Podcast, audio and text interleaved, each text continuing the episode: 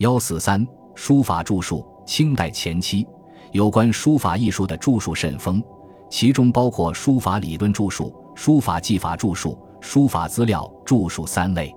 书法理论著述，清前期书法理论方面的著述，以阮元所著的《南北书派论》《北碑南帖论》二书最有价值。在《南北书派论》中，阮元提出了书分南北两派的见解，并在书中研讨了书法发展脉络与南北两派的分合兴衰的状况。《北碑南帖论》一书虽论帖碑各有所长，但强调书碑却能更好的存古法。据比例，若一味临帖，则有失古人一意。作者极力推重北朝碑版，对碑学建兴有助澜之功。书法技法著述，有关书法技法的著述，清前期最具代表性的为《隶书偏旁五百四十部汉碑题举要》二书。前书为顾霭集注，书中分为变体、或体、省体、为体等内容，对初习隶书书法者大有裨益。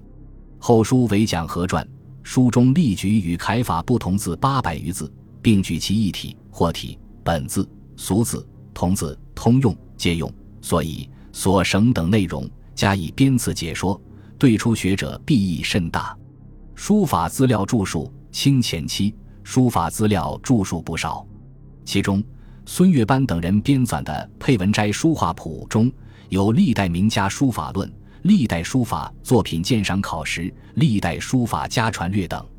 卞永玉的《世古堂书画会考》一书中亦有书法考，并按时代编排。